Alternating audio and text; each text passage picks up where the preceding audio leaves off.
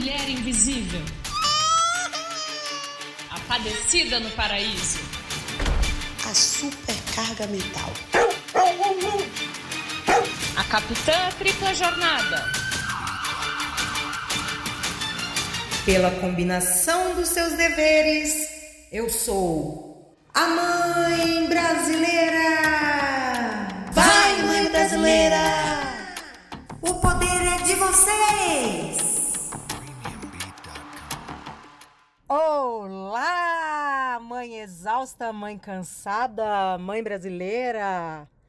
Quanta criatividade, hein, minha filha? Pelo menos inverter as ordens, né? Para ficar um pouquinho diferente. Aqui quem tá falando é a Mari, também mãe exausta, cansada e brasileira e mineira, que adora um pãozinho de queijo, um queijinho e de Disneylópolis, a grandíssima cidade, capital do Centro-Oeste, e que mora na capital dos bairros, que, como diria o Amaral, né, mora no Planalto. Bom, agora mesmo eu tô dando até meu CPF aqui, né? Bom, gente, eu vim aqui hoje contar mais uma historinha, óbvio, né, senhora? Eu tô aqui para contar histórias mesmo. É... E hoje, gente, antes de contar a história, eu vou pedir um favor. Vou lembrar mais uma vez que a mãe brasileira ela tem que mendigar, né, os seguidores, né, os seguimores. Lembram da novela Baranga lá que tinha os seguimores? Mendigar as seguimoras, né? Pedir a pessoa para seguir na plataforma que estiver me ouvindo aí, pedir a pessoa para compartilhar com uma amiga, se cada um compartilhar para uma pessoa, o minha. É você aí mesmo que tá escutando, tá achando que eu tô falando com outra pessoa, é com você aí, ó. Pense em alguém que você acha que vai gostar, já dá um pause aqui, já envia de uma vez para alguém, que isso me ajuda muito. Please. E classifica aí, me dá cinco estrelinhas, quatro estrelinhas, quanto você achar que merece esse podcast, mas obviamente que a mãe brasileira, né, tá querendo cinco estrelinhas mesmo, tá bom? Ela tá aqui chorando, mendigando cinco estrelinhas. Acabando essa parte burocrática, nós vamos contar uma historinha hoje do Desentala.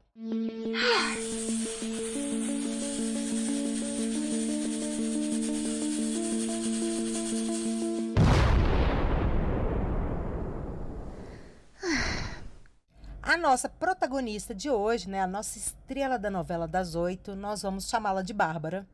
Bárbara morava num estado do interior do Brasil, numa cidade no interior desse estado do interior, ou seja, é a interiorana da interiorana da interiorana, ou aquela, vamos dizer assim, aquela caipira da gema, sabe? Então, essa era a Bárbara. E Bárbara namorou durante uns dois, três anos um rapaz que, né, era um cara legal. Vamos colocar assim um legal, né? Entre aspas. Eu sempre fico em dúvida se eu coloco a história no Inacreditável Futebol Clube ou no Desentala. Eu vou colocar essa aqui no Desentala porque a Bárbara ainda está vivendo essa situação. Então ela meio que tá desabafando aqui pra gente, né? Se ela não tivesse com esse cara, nós ia colocar ele no Inacreditável. Mas vamos lá. Bárbara, então, era essa caipirinha da gema, né? Com sotaquezinho ali e tal, e namorou o cara dois, três anos. E o cara parecia legal, a família parecia legal, ou seja, ninguém nunca matou ninguém, ninguém foi preso, né? Então a gente olha assim por fora, acha que tá tudo bem e vai se envolvendo, né? Bárbara ainda não era uma mãe brasileira e ela se casou, tudo tradicionalmente, né? No interior a gente finge que não perdeu o cabacinha de casar.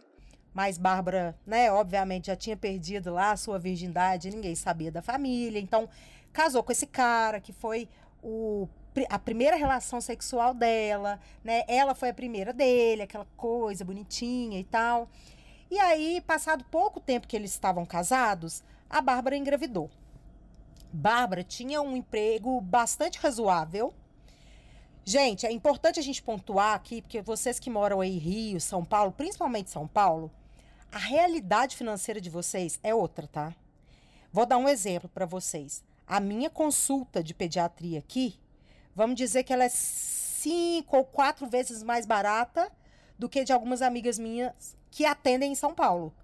Então, assim, é outra realidade. A gente, quando sai daqui para passear em São Paulo, a gente quase morre, né? Porque vai quase 80% do salário só num passeio de final de semana. Então, aqui, no interior, né? Eu sou do interior, do interior também, como a Bárbara é, apesar de não ser o mesmo estado.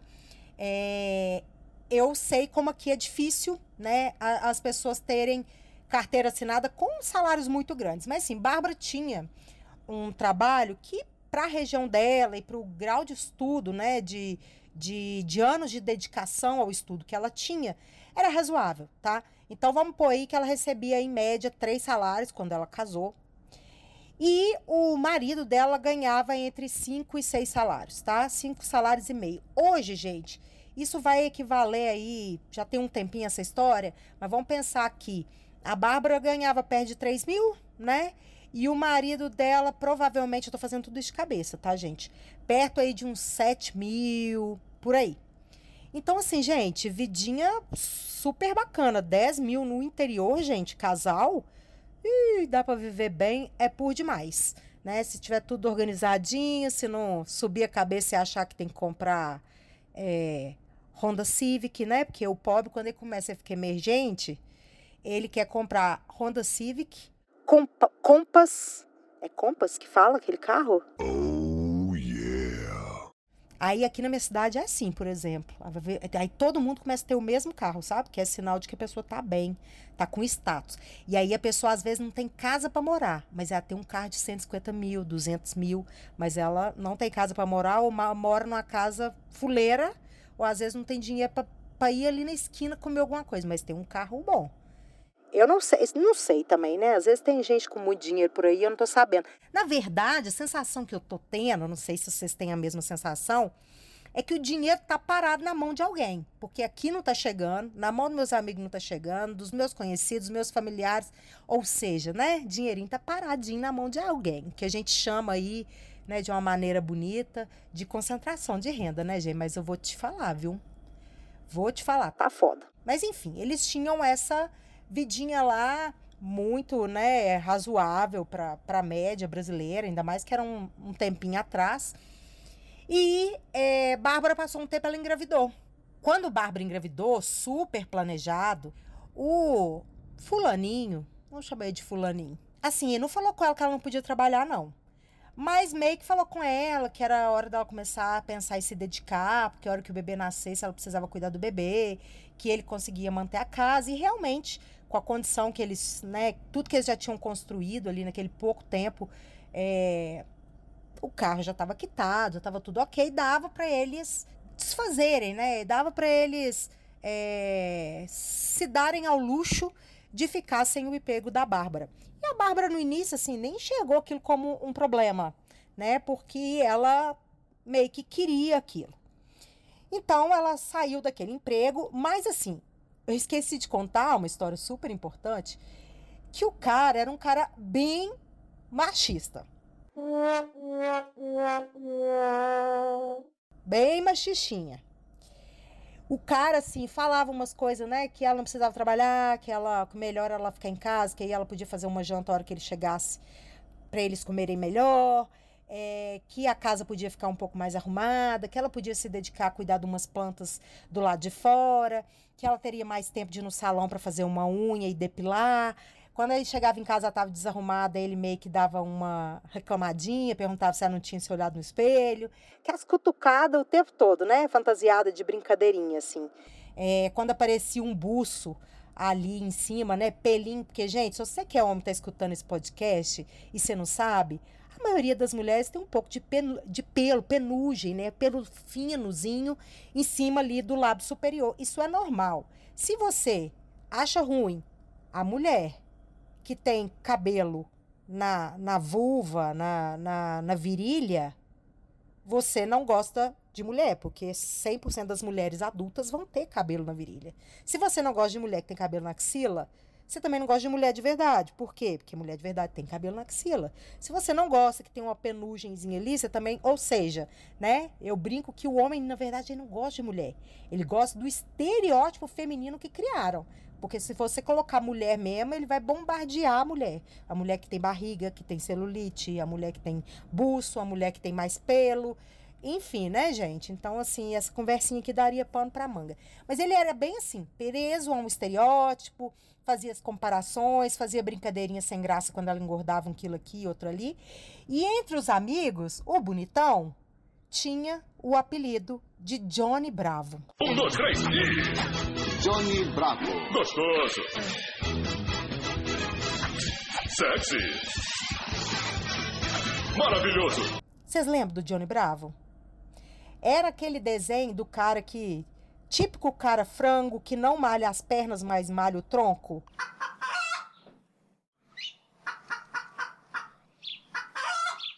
Aí ele fica parecendo um triângulo isósceles andando por aí. Então, aquele tórax imenso, as perninhas fininhas, um cabelo de tupete, a lá 2000, né? Que todo homem tinha tupete, muito louro. E assim, é, é, é o típico heterotop de hoje. Antigamente a gente tinha esse nome, não, mas é o típico. É, machista, fala umas coisas sem noção, sabe? Assim, bem complicadinho. E aí eu até lembrei de um ex meu que tinha o apelido de Massara. Todo mundo chamava de Massara, Massara, Massara, e eu não sabia o que, que era. E um dia eu fui descobrir o que, que era. Era Massaranduba, gente. Caceta e planeta, ó. Desenterrei, ó. Do fundo do baú, direto do túnel do tempo. O Massaranduba, vocês lembram? Era um pequenininho metido a forte que queria brigar com todo mundo e falava: Eu vou dar porrada. Vocês lembram disso? Antes de eu dar porrada. Faz ideia da peça, né? Achava que podia bater em todo mundo. Era cômico. Mas enfim, esse cara era bem Johnny Bravo, bem machista, bem se achava o, o top top. E também era bem dos metida grosseiro, violentozinho e tal, assim. Não, não batia, mas tinha umas posturas extremamente grosseira, coibitiva de mulher, enfim. E aí foi aniversário da filha deles de um ano depois que ela nasceu. Então a Bárbara estava casada, já tinha quase dois anos que eles estavam casados. É, ela morava numa casa na frente e a sogra dela morava nos fundos da casa dela, tá? A sogra dela morava sozinha, era viúva. E assim, ela, eles tinham um relacionamento razoável. Ela se incomodava, claro, com a sogra em vários momentos, mas assim, era uma coisa que dava para aguentar. Dava para aguentar até a bebê nascer, né? Porque, gente, eu falo que a gente vira, sei lá, é, coruja, galinha choca. São os hormônios, né? A gente sabe que isso é hormonal mesmo, não é porque a pessoa é chata. É, tem gente que é chata mesmo, mas assim, normalmente o que acontece é que os hormônios fazem com que aquela mulher queira defender muito a sua cria e a avó paterna quer invadir esse espaço, então muitas vezes vira momento de conflito. Eu não tive isso, graças a Deus, minha sogra é super. E-sogra, né? Que eu tô separada agora. É, sempre foi super de boa, mas eu tenho muito esses relatos em consultório. E aí, assim, até que a bebê chegou, elas começaram a ter algumas tretas. A sogra sempre dava alguma cutucada, cutucava porque ela estava amamentando, cutucava porque ela não deixava a menina ver tela, cutucava porque não podia dar chocolate, cutucava porque o aniversário, a, a Bárbara não queria que tivesse cerveja e o marido queria que tivesse cerveja. Como é que eu vou convidar meus amigos sem cerveja? Por fim, Bárbara cedeu na cerveja, na bebida, no aniversário. Eu sou do tipo que acho que aniversário de criança pequenininha não tem que ter cerveja. Porque o ambiente, né? Tipo, a criança se adapta em todas as nossas festas, eventos. Por que, que no aniversário dela a gente não pode se adaptar, né? Ao momento dela. Além de que adulto que bebe tem risco de mais briga, tem risco de fazer coisas que não deve, num ambiente que tá cheio de criança. Então, não, não acho que é legal mesmo, não. Acho que a gente pode abrir mão, mas também não vou condenar quem quer fazer, né? É uma coisa da, da minha casa, do meu pensamento. E aí a Bárbara então fez a festa, né? Que é a festinha que você fala que vai ser um bolinho e umas 20 pessoas. De repente você tá fazendo isso com 150 pessoas num, num buffet entregando quase um é, o valor de um carro nacional na festinha da criança, né? Porque é tudo um absurdo. Você que mora aí em São Paulo, eu nem sei, você deve dar é um rim, né? Numa festinha dessas de buffet. E eles queriam comemorar mesmo, porque foi um ano super difícil. A Bárbara estava muito para baixo, porque o marido vivia cutucando, que ela tinha engordado, que ela tava celulite, que ela tava com buço, que tinha cabelinho embaixo do braço, que as calcinhas dela tava velha. Ô, gente. E a Bárbara aguentando aquilo, e aí foi o aniversário, eles foram pro aniversário, e aí ela super feliz, radiante, um ano da princesinha, e fofurinha e tal, e parabéns. E aí acabou aquele momento, né, mais inicial ali da festa, e aí juntou os machos ali e começaram a beber. O fulano começou a beber com os amigos e ficou sentado na mesa ali. Aí já acabou o aniversário de criança, né? Tipo, ninguém ligava para as crianças mais, o fulano não tava nem aí para criança mais, já tinha, né, cantado parabéns, batido a foto para postar no Instagram e no Facebook, né? Para ser o pai do ano. Já tinha sido. Os rituais já tinham sido todos feitos e agora ele podia voltar a ser quem ele era, né? E aí ele começou a beber e foi bebendo, e foi bebendo, e foi bebendo, e foi bebendo. Ele bebeu muito, muito. Como ele bebia quase todas as vezes que tinha grandes eventos, assim. Ele sempre ficava muito bêbado. E quando ele bebia, ele ficava mais machista e mais violento. Ele nunca bateu na Bárbara. Mas ele já chegou, por exemplo, a querer ir embora da festa e segurar no braço dela de um jeito que ela não achou que fosse legal. Ele já chegou a agredir ela verbalmente, passar vergonha nela quando ela estava hum, em algum lugar e ele estava bêbado, né? E ele queria falar algo com ela. Ou seja, não tinha violência física. É, no sentido de espancar, bater e tal. Mas tem violência física nesse pegar forte, isso também é violência física, né? Tem a violência psicológica, a humilhação. Enfim, eu já falei, né, que com Bárbara que isso aí também é violência e isso aí também ela precisa rever, porque ela tá com esse cara até hoje. E aí, gente, o fulano tinha comprado há mais ou menos uns três meses um carro novo né? Eles estavam razoavelmente bem, né? Ele era um cara muito controlado, que botava tudo lá na planilha do Excel, tudo calculadinho. E aí ele conseguiu pegar o carro que eles tinham da entrada, já era um carro razoável, e pegar um carro melhor, né, do que do que o, o que eles tinham antes, e andar mais bonitão na fita, né? O Johnny Bravo estava arrasando pelo interior afora, né? Bem caipirão lá, fazendo sucesso na cidade do interior com um carro novo. E aí, na hora de sair da festa, a Bárbara falou: Cara, eu tô com uma criança de um ano, esse cara tá bêbado. A sogra ia embora com eles. Ela falou: Não, me dá a chave aí, Fulano, que eu vou levar o carro. Ela não tinha bebido nada. E ela sabe dirigir, tipo, mulher independente, zona, assim, super bem informada. E aí ele virou e falou que não ia dar. E aí a Bárbara começou a bater boca com ele, falar, vai dar sim, porque eu não vou entrar nesse carro desse jeito, porque você vai matar, você vai matar sua filha na festa dela de um ano de idade. E os dois foram brigando, e aí foi juntando gente próxima para poder tentar acalmar o ânimo dos dois, e falando com ele que ele realmente estava muito bêbado, para passar a chave para ela e tal. E ela pegou essa chave. Pegou essa chave, felizona de ter conseguido. Na verdade, não foi ela que conseguiu, né? Juntou um monte de gente ali é, juntou a avó do cara, os tios, e aí ele respeitou, porque ela mesma, ele pelo jeito não respeita nada não. E aí ele passou a chave para ela, entrou puto no banco do carona, cruzou os braços, colocou a cabeça para trás assim, porque já estava quase morto. A mãe dele entrou atrás com a bebê na cadeirinha e a mãe muda, mas com cara de bosta, cara de cu assim, que segundo Bárbara é, ela dava para ver direitinho como se fosse outdoor na testa da sogra, meio que dizendo que estava com medo de andar com ela. Era meio assim, não, não tem problema, ele não tá tão tonto assim não, pode deixar ele levar, porque não queria que a Bárbara levasse. Tinha muito tempo que a Bárbara não ficava andando para cima para baixo com o carro. A sogra até falou que ela estava destreinada. Você tá destreinada, deixa ele levar.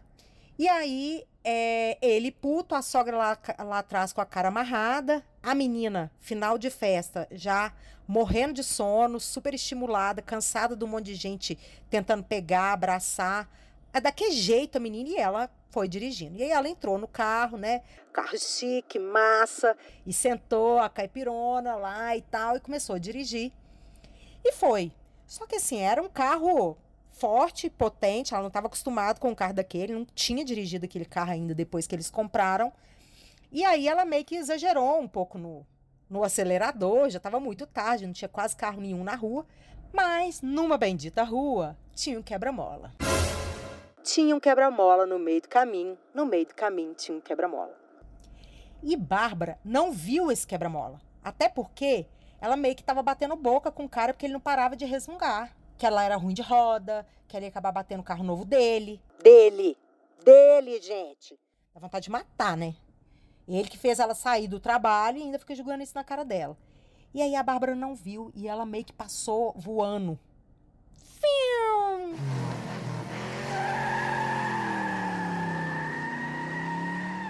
Naquele quebra-mola. Só que o carro era um carro muito massa e esportivo, baixo. Então, quando a Bárbara passou naquele quebra-mola meio voando, gente, o para-choque, que é aquela parte da frente do carro embaixo, né?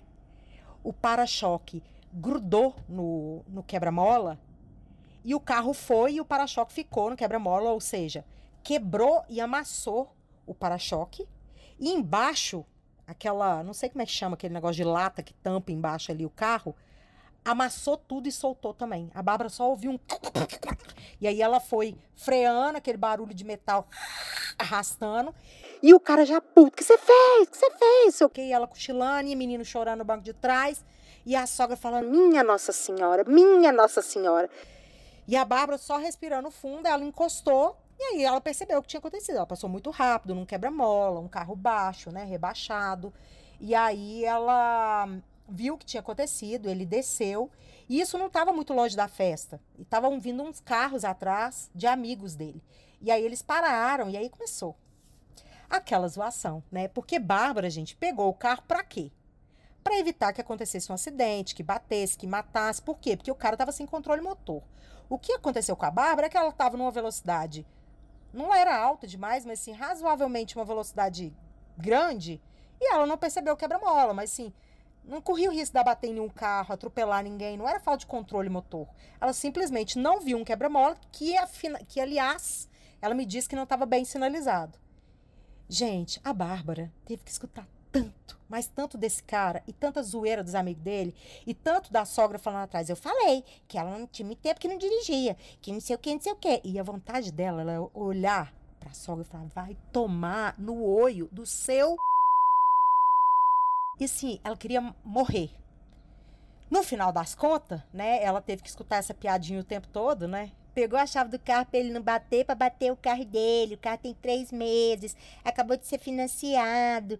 É, o seguro não vai nem cobrir isso. BBB, isso não vai valer a pena lá, aquela taxa que tem que pagar. Nananã. Eu sei que ela disse que se manteve durona, dentro do carro, entrou, ele não deixou ela terminar de dirigir, ele pegou o volante e ele dirigiu até em casa, ou seja, ela teve que passar o risco, porque ele falou que não ia deixar ela estragar mais o carro dele. Esse cara é foda. E aí, é, todo mundo tenso e mudo dentro do carro, a criança acabou dormindo. Aí eles chegaram, né, na casa deles lá, era uma casa que tinha uma escadinha.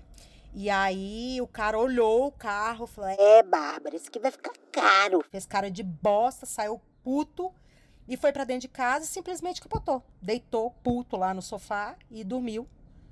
A sogra entrou meio que reclamando para dentro de casa, lá pros fundos, e também não ajudou. A Bárbara teve que subir essas escadinhas, carregando todos os brinquedos e presentes depois que a pequenininha tinha ganhado. Teve que levar a pequena no colo, que estava dormindo, trocar de roupa na pequena, fazer por tudo, botar a menina lá. Na verdade, ela buscou os presentes depois, né? Depois buscou os presentes. E aí que ela foi dar uma olhada no carro. E aí, Bárbara chorou.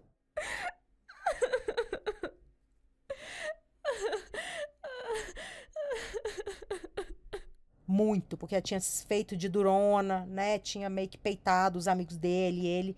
Mas ela chorou muito porque, né, ela não queria ter estragado o carro dele, ela não, ela queria ter pego para proteger, e eu disse para ela que ela na verdade protegeu sim a família toda, né? Porque aquilo ali na verdade foi um, um ela não viu o quebra-mola, porque estava mal sinalizado, mas não botou em risco a vida de ninguém, ela só devia ter diminuído um pouco mais a velocidade. Mas enfim, o cara não enxergou assim. No dia seguinte, a sogra perguntou se se já tinha feito orçamento e tal, que a Bárbara tinha que se programar para pagar o conserto. E o marido ficou calado. Que pariu, meu. Isso aí, cara. Não falou nada. Falou, não, mais tarde eu vou levar para olhar. Resumindo, hoje, né, se fosse a gente fazer uma média aí, ficou em quase 5 mil reais o conserto dessa parte do carro da Bárbara, porque não, não teve jeito de reaproveitar o para-choque, teve que ser outro, teve que pintar de novo. Ele ficou puto que teve que pintar a parte da frente do carro, teve que desamassar uma parte embaixo, enfim, ele ficou muito puto, falou que desvalorizou o carro dele. Blá, blá, blá, e sim, gente, ele cobrou isso da Bárbara, como a Bárbara é, não tá trabalhando, ele tava dando um dinheirinho assim para ela ir no salão, fazer uma depilação, que é as coisas que eu falei que ele cobra dela, né? E aí, o que, que ele fez, gente? Ele dividiu em não sei quantas vezes a perder de vista e tá descontando nesse dinheiro que ele dá pra Bárbara o conserto do carro. E Bárbara acha que isso não é justo, né? Ela diz que ela cuida da criança o dia todo, ela cuida da casa, que isso são dois trabalhos em um, que ele não paga nada disso para ela, que ela faz comida, ela lava, ela passa e que agora ela tá tendo que pagar esse conserto do carro dividido em tipo, sabe aquelas prestação Minha Casa Minha Vida, 30 anos? Então, é meu carro batido, minha vida, no caso da Bárbara. E ela tá pagando, sem trabalhar. Sem trabalhar, porque ele mandou ela sair. E o pior, tá? Quando a menina completou seis meses, ela quis voltar. E ele falou com ela que ainda não era hora, que ela para esperar pelo menos uns três anos de idade. A Bárbara ficou contrariada, mas acabou seguindo o conselho dele. Agora tá lá, a Bárbara, além de não receber o pouquinho que ela recebia para ter um mínimo de dignidade ali sem precisar ficar mendigando tudo toda hora para ele, agora ela tem né, o dinheiro dela descontado de forma consignada, né, que o cara lá dividiu o conserto do carro. E toda vez que ele bebe, ele e a Bárbara perde a chave, ele agora entra no ouvido e sai no outro. E não passa a chave para a Bárbara de jeito nenhum. E ainda olha para ela e fala assim: "Pra quê? Pra você bater meu carro?" E aí todo mundo ri, a sogra ri, né? Todo mundo fica falando que ela é navalha. Já ouviram falar isso? É navalha demais. E é isso, Bárbara tá nessa situação hoje. Ela quer saber se vocês acham que é justo ela ter que pagar esse conserto desse carro. Ela quer conselhos sobre a questão do trabalho, sobre o casamento.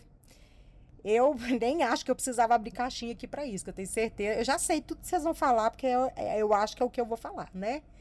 Que esse cara é um embuste, ela precisa se programar, ela não tem como sair desse relacionamento agora, mas ela precisa se programar. Primeiro passo, voltar a trabalhar, colocar bebê ou para a sogra cuidar, ou para uma outra pessoa cuidar, ou colocar na creche e começar a juntar um dinheiro para poder ter alguma previsibilidade lá na frente de sair desse ambiente, porque isso não é saudável para ninguém, né? A autoestima dela tá lá no chão, tá esmagada. Tá quase chegando lá do outro lado do mundo, tá subterrânea.